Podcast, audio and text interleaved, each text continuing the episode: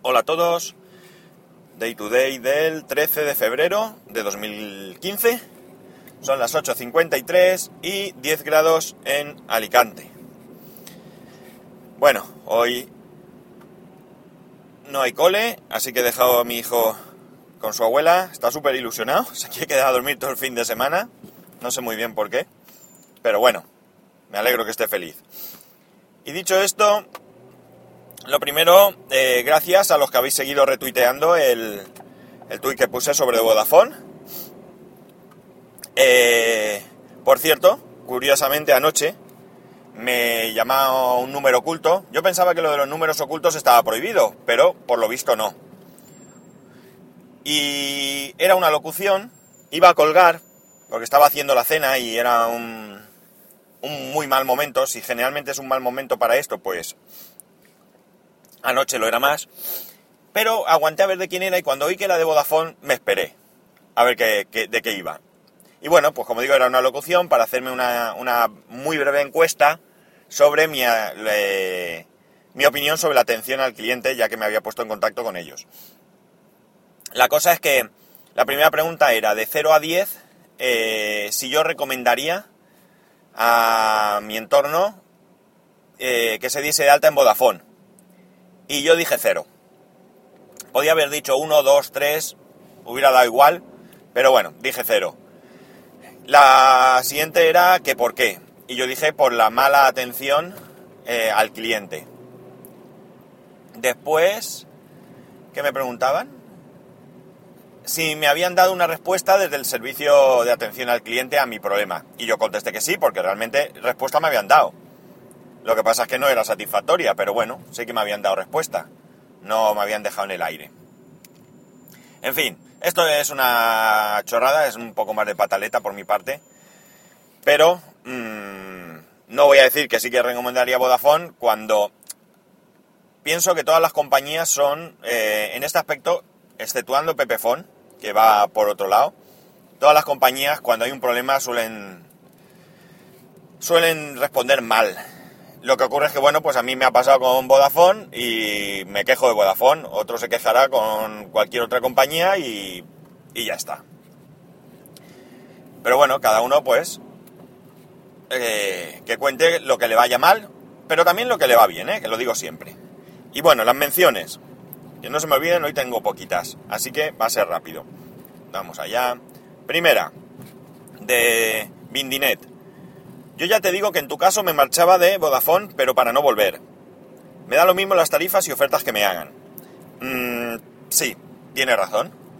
Es decir, la, oferta que tengo de Vodafone realmente es que está bien. En mi caso, en mi caso, como digo siempre, está bien. Y lo más probable es que me vaya. Eh, lo que pasa es que tampoco me quiero ir eh, por un cabreo ya, precipitadamente.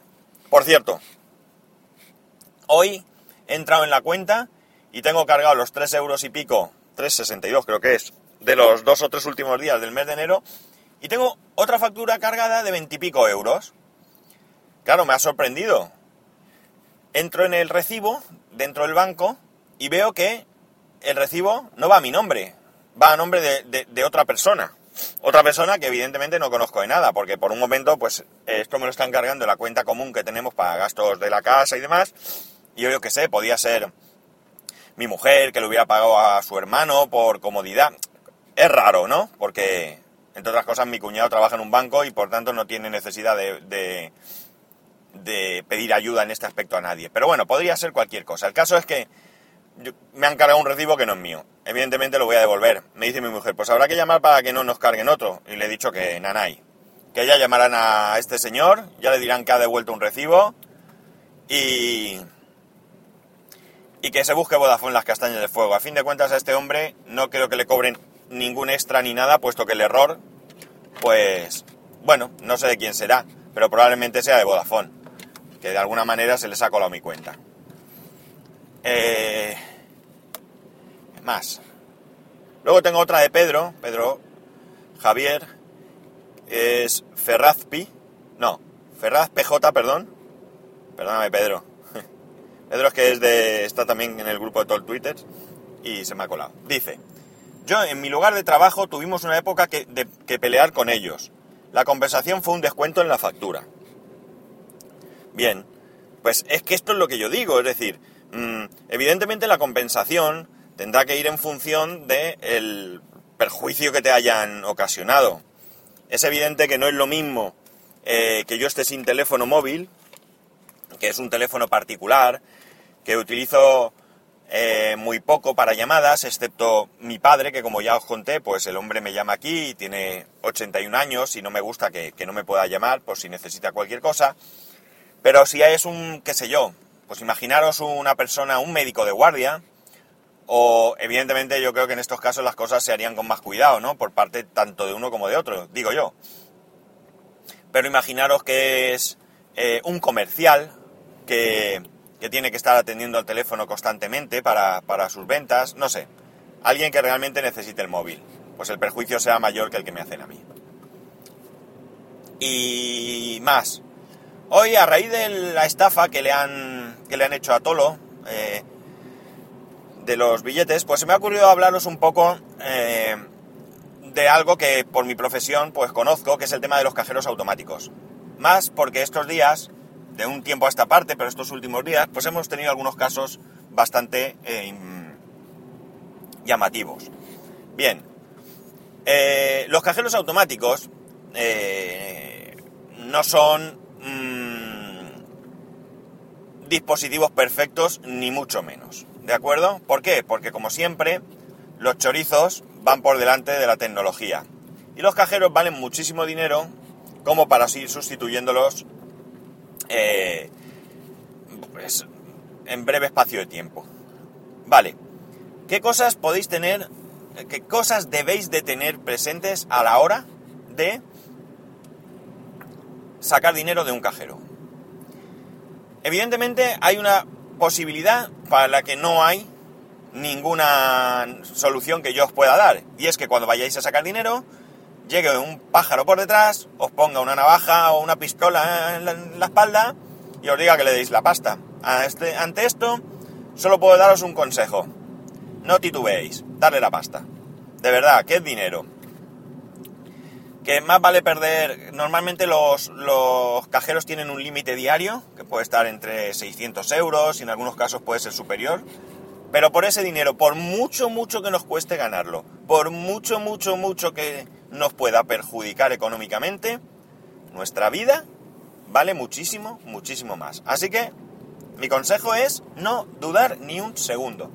Si el tipo os dice que le deis la pasta, sacar el máximo que podáis sacar, le dais la pasta, y con un poco de suerte se pirará. Otra cosa que, que, puede pasar, aquí sí que podéis tomar medidas, y es que os clonen la tarjeta. ¿Cómo hacen esto? Pues esto normalmente lo que hacen es que ponen en la ranura donde se inserta la tarjeta, ponen un lector pegado. Por tanto, ¿qué tenéis que hacer? Pues cuando veáis que la ranura tiene alguna cosa que no está a ras, pues comprobar que realmente pertenezca al cajero. Hay que tener en cuenta que hay una un dispositivo plástico, es de plástico, que se pone. Eh, lo que hace esto es impedir precisamente que se pueda pegar un lector adicional al cajero. Mm, veréis que, que tiene eh, que tapa la tarjeta parcialmente por el lado izquierdo y que solamente podréis cogerla con dos dedos por el lado derecho para sacarla y, meterla. Esto, como digo, es normal. Eh, la mayoría son de color verde, aunque quizás os los podéis encontrar de otro color, no estoy muy seguro. Yo los que he visto eran verdes y los que yo he instalado eran verdes, pero puede ser que haya grises también. Cuando veáis esto, si dudáis de que pueda ser, solo tenéis que intentar despegarlo. ¿Cómo? pues con cariño. No le peguéis un meneo y rompáis el cajero porque realmente si está pegado, está pegado de manera que sea fácil de retirar. Porque luego el, el delincuente lo que hace es que ese dispositivo se lo lleva para utilizarlo en otro sitio. Y por supuesto para evitar dar pistas.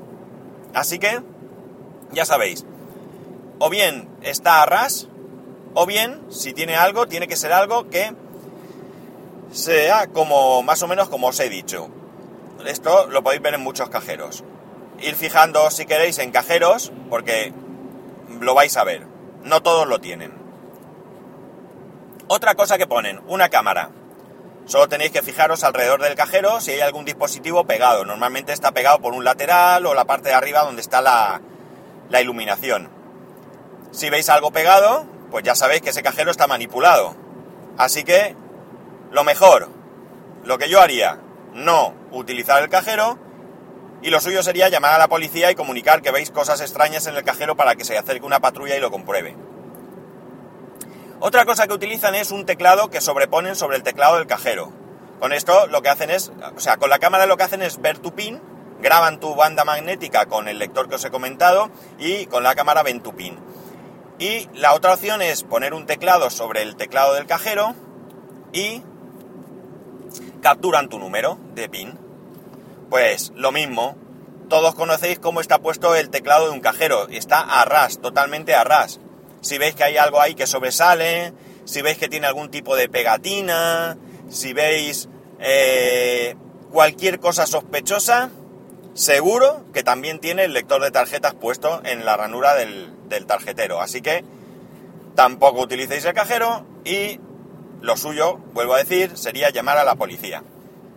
Esto es lo que utilizan normalmente para clonar las tarjetas. Luego, por supuesto, hay comercios y eso donde ha ocurrido, pero bueno, esto es más fácil de perseguir por parte de la policía.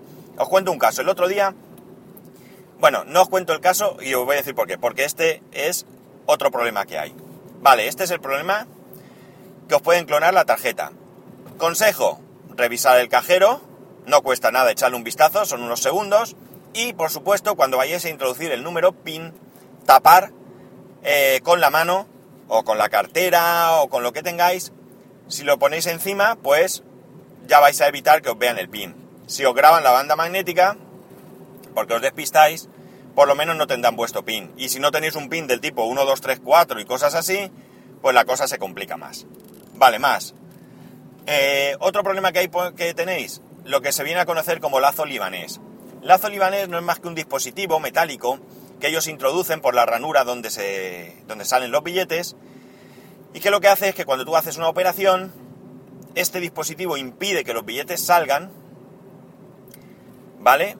Y al mismo tiempo impiden que los billetes vayan a un lugar donde se van poniendo aquellos billetes que no se recogen o los billetes que eh, pues cuando da un atasco o lo que sea, pues los envía a un cajetín especial. ¿Qué hace después el chorizo? Cuando tú te piras, fuerza la puerta, que no es una cosa muy difícil, y una vez que la ha forzado, pues lo que hace es que se lleva tanto el dispositivo como el dinero. Normalmente esta operación solo la pueden hacer una vez, porque cuando sacan el dispositivo suelen dañar el, cajero.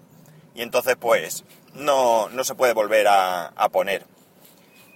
Así que aquí, ¿qué tenéis que hacer? pues si veis que el cajero no os da el dinero, eh, es un poco complicado porque puede ser un error del cajero, puede ser un, fallo mecánico del cajero y por tanto no pasa nada, no os anotará en la cuenta eh, el, cargo ni nada. En el caso de que, de que se utilice este procedimiento, generalmente sí suele hacer el cargo en la cuenta, porque el cajero no es capaz de verificar que ni te ha dado el dinero ni lo ha tirado a rechazos y ante la duda pues te lo carga y ya irás tú a pelear. No sé si esta es la filosofía, pero el resultado es este. Así que, ¿qué podéis hacer? Pues yo no sé si llamando a la policía, ellos, la policía sabe perfectamente de qué va esto, yo no sé si la policía se acercará y eh, tendrá bien verificar cuál es el problema. Pero generalmente, todos estos casos que os cuento, el banco suele hacerse responsable. ¿vale? Porque generalmente pues es fácil de determinar que, ha habido un problema. Y os cuento un caso. El otro día hubo un cajero en el que pusieron el lazo libanés. ¿Qué pasó? Que el cliente era guardia civil. El guardia civil, como conocía lo que pasaba, sospechó y él mismo extrajo el lazo libanés. Que por cierto, como digo, me hizo ahí un destrozo, un pequeño destrozo. No fue muy grande, pero bueno, luego tuve que ir yo detrás a, a reparar. Lo primero, la puerta, porque estaba forzada, y lo segundo, la, pues, el mecanismo interno que también estaba mal. El guardia civil, pues con su visión de, de cuerpo y fuerza de seguridad del Estado, pues vio a un tipo que le pareció sospechoso y lo siguió. Entonces eh, dio aviso a la Policía Nacional y lo detuvieron. Y parece ser pues que este era un componente de, de la banda que está que está por esta zona haciendo, haciendo esto. Si es así, pues durante un tiempo estaremos tranquilos por aquí y más adelante pues, pues veremos que, que o bien actúan por otras poblaciones, porque evidentemente esto no es un solo tipo, estos suelen ser bandas de varios que se dedican a hacer esto. Y poco más, eh, simplemente pues que no seáis confiados, porque ya os digo, eh, si os pasa algo de esto, bueno, si os clonan la tarjeta no os vais a enterar muy bien hasta que empiecen a haceros cargo desde el extranjero normalmente. Pero si necesitáis sacar dinero y os pasa esto, pues de momento con ese dinero no vais a poder contar, porque ni siquiera podréis ir a otro cajero a sacar la pasta, vamos, salvo que tengáis pasta, y salvo que no hayáis llegado al límite. Pero por ejemplo, si vuestro límite es 600 euros, esta operación se os va a cargar en cuenta y ya no podrás sacar dinero de otro cajero. Si en ese momento necesitas el dinero, pues te vas a ver un poco apurado. Tendrás que buscar otra, otras opciones, que alguien te ayude o lo que sea. Porque hasta el día siguiente que vayas al banco y ellos verifiquen todo este problema, que lo van a hacer, ¿eh? normalmente no ponen pegas pues te vas a encontrar ahí pillado. Y no sé, poco más. Si tenéis alguna duda, si os surge alguna consulta o algo así, pues me podéis eh, contactar. También os puedo decir que referente al tema de los billetes falsos, en la web del Banco de España hay un apartado donde explican algunas de las eh, pruebas que se pueden realizar a los billetes para, para comprobar su, su autenticidad. Pero os aconsejo mejor que vayáis a la del Banco Central Europeo, porque ahí ponen muchas más cosas. Por ejemplo, el tema de que los números cambian de morado a marrón, creo que es, o a verde oscuro, no me acuerdo muy bien. Eso no lo pone en la página del Banco de España, pero en cambio sí que lo pone en la web del Banco Central Europeo. Así que os recomiendo mejor la web del, Banco Central Europeo. Y lo dicho, para cualquier cosa aquí me tenéis a través de Twitter en arroba spascual o a través del correo electrónico en spascual arroba spascual.es. Un feliz día de San Valentín, un buen fin de semana y nos escuchamos el lunes.